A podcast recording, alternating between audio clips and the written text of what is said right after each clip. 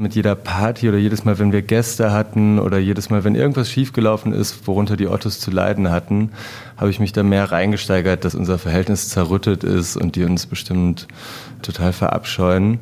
Deswegen war ich wahnsinnig nervös, als ich geklingelt habe und hatte absolute Fluchtgedanken, bis die Tür aufging und Herr Otto mich in die Wohnung gebeten hat.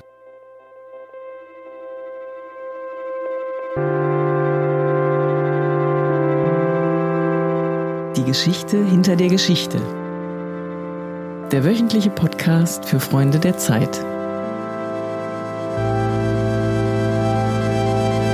Liebe Freundinnen und Freunde der Zeit, herzlich willkommen zu einer neuen Folge unseres Podcasts Die Geschichte hinter der Geschichte. Mein Name ist Laura Zwirtje, ich bin Redakteurin im Wirtschaftsressort und heute möchte ich mit Ihnen über Nachbarn sprechen.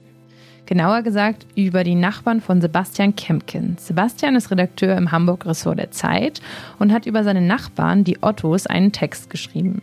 Er ist als Teil unserer Titelgeschichte diese Woche erschienen und ich sitze jetzt in Sebastians Büro im dritten Stock, um mit ihm über diesen Text und die Recherche zu sprechen. Hallo Sebastian. Hallo. Sebastian, du hast ja diese Woche einen Text über Nachbarschaft geschrieben, also ein Thema, zu dem so ziemlich jedem sofort eine eigene Geschichte einfällt. Von dem Nachbarn, der viel zu laute Musik hört, von dem Nachbarn, der nie laute Musik hören will, der Nachbar, der ständig vergisst, ins Treppenhaus aufzuräumen oder dem, der sich darüber bei dem Vermieter beschwert. Aber oftmals erfahren wir ja am Ende kaum mehr als das über unsere eigenen Nachbarn. Warum hast du beschlossen, über deine Nachbarn, die Ottos, einen Text zu schreiben? Ursprünglich wollte ich gar nicht über meine eigenen Nachbarn schreiben, sondern einfach grundsätzlich über Nachbarn. Die Idee war, dass wir eine Geschichte machen über ein Gegensatzpaar von Nachbarn, die in einem beliebten Viertel in einer Großstadt wohnen und sozusagen ein altes Ehepaar zum Beispiel hatten wir uns so an unserem Schreibtisch überlegt, lebt schon ewig in einem Haus und ist sozusagen in einem sehr beliebten Viertel, das gentrifiziert wird und dann zieht eine hippe junge WG dazu und macht diesem alten Ehepaar das Leben zur Hölle und wir wollten irgendwie was darüber erfahren, wie das eigentlich für die alten Bewohner von beliebten Vierteln in Großstädten ist, wenn plötzlich die jungen Leute kommen und irgendwie Rambazamba machen. Und dann habe ich recherchiert und recherchiert und irgendwie niemanden so richtig gefunden, bis mir eingefallen ist, dass das eigentlich auf mich selber zutrifft, weil direkt unter uns die Ottos wohnen, die schon seit Ewigkeiten in diesem Haus wohnen und das Viertel, in dem wir leben, ist relativ beliebt und ich bin relativ jung und mache noch ein bisschen Rambazamba. Eine Stelle hat mir besonders gut gefallen. Da beschreibst du, wie du früher immer ganz schnell im Treppenhaus an deinem Nachbarn, dem Herrn Otto, vorbeigehuscht bist und ihn auch nicht gegrüßt hast. Und es scheint sogar so, als hättest du dich ein bisschen vor diesem alten Mann gefürchtet. Wie kam das denn? Ja, vielleicht habe ich mich da auch ein bisschen reingesteigert, aber Herr Otto sieht erstmal relativ einschüchternd aus. Also er ist ziemlich groß, er war früher Feuerwehrmann und ist auch immer noch relativ breit und wirkt erstmal auf den ersten Blick jetzt nicht super freundlich. Also er guckt immer relativ grimmig. Bei uns im Treppenhaus ist es ziemlich duster. Und dann habe ich den, bin ich morgens meistens in den Rhein gestolpert und habe ihn da irgendwie gesehen und dachte irgendwie, dieser Mann hasst mich, weil der mich so grimmig angeschaut hat und ich immer dann nur versucht habe, möglichst schnell an ihm und seinem Stock vorbeizuhuschen, um irgendwie ans Licht und ins Freie zu kommen. Genau. Du schreibst zum Beispiel, dass bei Partys eure Gäste auf den Balkon eurer Nachbarn Zigarettenkippen aus Versehen geworfen haben und ihr später dreckiges Putzwasser zu ihnen runtertropfen lassen habt. Im Text klingt das aber alles so ein bisschen so, als sei das aus Versehen gewesen. Aber war es euch nicht vielleicht auch einfach ein bisschen egal, was die Ottos von euch denken?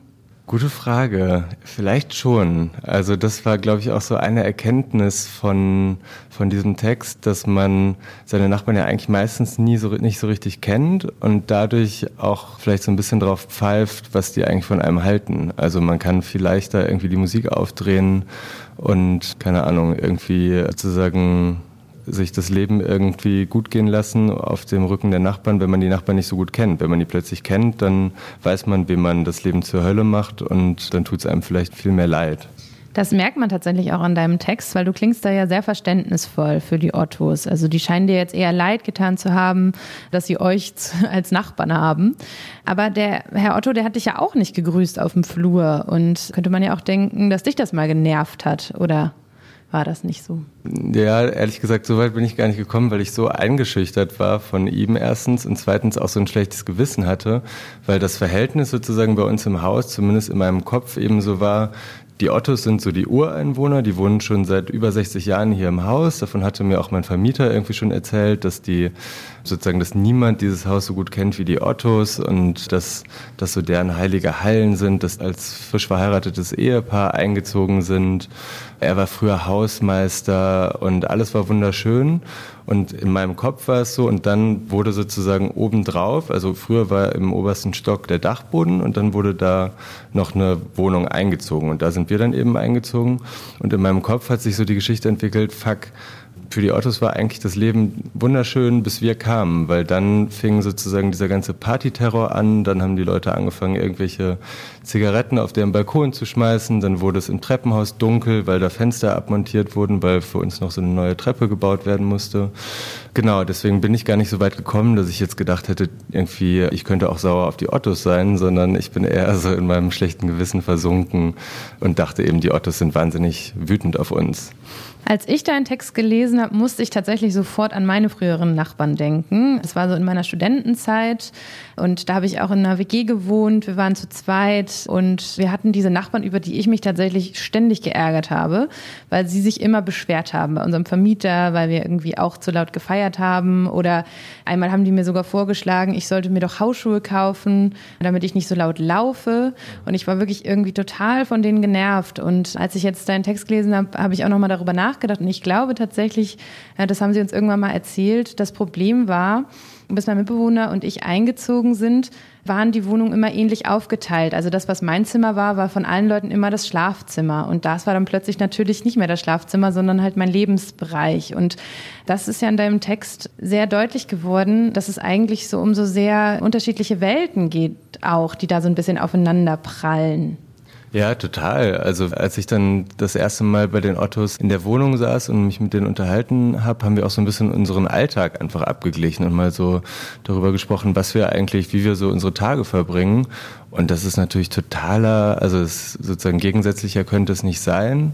Und es ist irgendwie schon verrückt, finde ich, wenn man sich das mal so vor Augen führt, dass man sozusagen jahrelang nebeneinander oder übereinander herlebt und die ganze Zeit spielt sich sozusagen parallel so ein völlig gegensätzliches Leben ab. Und manchmal kommt man sich eben in die Quere und manchmal funktioniert es ganz gut. Genau, aber das war auf jeden Fall irgendwie eine interessante Erkenntnis. Das fand ich auch interessant, dass die Ottos ja auch erzählt haben, dass es früher netter war in ihrer Nachbarschaft, also dass die Leute mehr miteinander gesprochen haben. Und eigentlich geht es ja in deinem Text auch um ein sehr ernstes Thema. Du wohnst in Eimsbüttel, das ist ja ein Stadtteil in Hamburg, der jetzt vielleicht nicht zu den schlimmst gentrifiziertesten zählt, aber wo ja jetzt schon viel weniger Arbeiter wohnen und sehr viele Akademikerfamilien. Und das verändert scheinbar ja auch die Nachbarschaft. Ja, total, genau. Und dafür sind die Ottos irgendwie auch sozusagen ein ziemlich gutes Beispiel, weil die eben schon seit über 60 Jahren in dem Haus wohnen. Und als sie eingezogen, also die Ottos sind beide Arbeiter, er ist Feuerwehrmann und sie hat früher in der Tankstelle gearbeitet. Und als sie eingezogen sind, waren alle anderen im Haus auch Arbeiter. Das war sozusagen, die Straße war eine Straße der einfachen Leute. Es gab Kneipen, in denen man anschreiben konnte. Genau, sozusagen es war ein einfache Leuteviertel. Und jetzt ist Eimsbüttel eben schon schon ein gentrifiziertes Viertel. Bei uns im Haus wohnen irgendwie Manager, Unternehmensberater, ein Arzt, ein Richter und die meisten sind alleinstehend. Das kommt auch noch dazu. Früher waren es vor allem Familien und jetzt sind die meisten alleinstehend und wohnen allein in ihren Wohnungen und sprechen nicht mehr miteinander. Und für die Ottos hatte ich den Eindruck, ist es schon irgendwie eine traurige Veränderung. Also die würden, haben das nicht so offen gesagt, weil die irgendwie sehr höflich sind. Aber ich hatte schon den Eindruck, dass sie die gute alte Zeit vermissen, in der irgendwie die Kinder durchs Treppenhaus gerannt sind und sie alle ihre Nachbarn kannten. Genau, Frau Otto hat den Satz gesagt, dass sie manchmal den Eindruck hat, dass sie in der Wohnung sterben könnten und keinem würde es auffallen. Und das fand ich irgendwie eine traurige Erkenntnis von ihr. Du hast ja beschlossen, für deinen Text das zu durchbrechen. Also du hast ja bei den Ottos geklingelt und diese Welten aufeinandertreffen lassen. Und es hätte natürlich aber auch jetzt sein können, dass sie überhaupt keinen Bock haben, mit dir zu sprechen. Warst du nervös, bevor du bei denen geklingelt hast? Äh, ja, ehrlich gesagt sehr. Also Ich glaube, ich habe mich da vielleicht auch ein bisschen reingesteigert, aber mit jedem Vergehen, dass wir uns als, also ich wohne mit einem Freund zusammen und mit jedem, mit jeder Party oder jedes Mal, wenn wir Gäste hatten oder jedes Mal, wenn irgendwas schiefgelaufen ist, worunter die Ottos zu leiden hatten, habe ich mich da mehr reingesteigert, dass unser Verhältnis zerrüttet ist und die uns bestimmt total verabscheuen. Deswegen war ich wahnsinnig nervös, als ich geklingelt habe und hatte absolute Fluchtgedanken, bis die Tür aufging und Herr Otto mich in die Wohnung gebeten hat. Das ist natürlich auch eigentlich ganz spannend dann gewesen, weil ich musste tatsächlich schmunzeln, als ich die Stelle dann gelesen habe, weil du ja beschreibst, wie der Herr Otto reagiert hat. Also der war ja total nett und hat dich reingebeten, aber er sagte ja auch zu dir, naja, Sie wollen mit mir über Nachbarschaft sprechen, aber Nachbarschaft gibt's auch gar nicht mehr. Es fängt ja schon damit an, dass keiner mehr grüßt. Und da erinnert man sich natürlich daran, wie du am Anfang erzählst, dass du dich gar nicht so richtig getraut hast, ihn zu grüßen. Und ich finde, damit macht dein Text was sehr Schönes. Er wechselt die Perspektive und schafft Verständnis für die andere Seite. Kann man deinen Text also auch so ein bisschen als Appell verstehen, dass wir alle mal bei unseren Nachbarn klingeln sollten? Boah, dafür würde ich jetzt, glaube ich, keine Verantwortung übernehmen, dass jetzt irgendwie alle Zeitleser bei ihren Nachbarn klingeln und am Ende artet das irgendwie in fiesen Nachbarschaftsstreits aus. Aber klar, also ich meine, ich bin froh, dass ich bei denen geklingelt habe. Das hat jetzt irgendwie, weiß nicht, hat das Leben im Haus schöner gemacht und Seit ich sozusagen das erste Mal bei Ihnen geklingelt habe, habe ich auch noch ganz oft bei Ihnen geklingelt, weil wir jetzt einen Wasserschaden haben und irgendwie die Wände bei den Autos schimmeln und wir irgendwie dauernd miteinander zu tun haben mittlerweile. Und ich habe irgendwie den Eindruck, dass es mit jedem Mal cooler und entspannter wird und das ist ja eigentlich ganz nett. Der Text ist ja diese Woche gedruckt in der Zeit erschienen. Haben die Ottos den denn schon gelesen? Nee, das habe ich mich ehrlich gesagt nicht getraut, den, den vorher zu geben. Also das ist ja eher ungewöhnlich, dass man jetzt, man würde als Autor selten Protagonisten den Text schon vor der vom Abdruck geben. Und ich bin gespannt, wie sie ihn finden. Also ich habe mir große Mühe gegeben, sie so zu beschreiben, wie sie sind und eben aber auch nett zu beschreiben, weil ich sie auch mag. Weil das ist ja tatsächlich immer ein komischer Moment, wenn Protagonisten den Artikel lesen. Und ich schreibe zum Beispiel deshalb überhaupt nicht mehr gerne über Leute, die, die ich kenne. Und nun wohnen deine Protagonisten ja sogar im selben Haus. Und deswegen, ich bin mal gespannt, was sie dazu sagen. Das musst du dann ja vielleicht auch nochmal äh, wieder erzählen oder aufschreiben. Ja, kann ich vielleicht die Folgegeschichte schreiben. Hoffentlich eine Happy End Geschichte. Das hoffe ich auf jeden Fall auch. Vielen Dank, Sebastian, dass du mir von deinen Nachbarn erzählt hast. Und ich kann nur sagen, auf die gute Nachbarschaft und Dankeschön. Ja, gern geschehen, danke. Das war der Podcast der Freunde der Zeit für diese Woche mit Sebastian Kempkins und seinem Text über Nachbarschaft. Hören Sie sehr gerne auch nächste Woche wieder zu, wenn ein anderer Kollege an dieser Stelle über eine Geschichte hinter der Geschichte sprechen wird. Und wenn Sie keine Folge mehr verpassen wollen, können Sie diesen Podcast auch gerne abonnieren unter www.freunde.zeit.de. Mein Name ist Laura Zwirtnier und ich wünsche Ihnen weiterhin eine schöne Woche.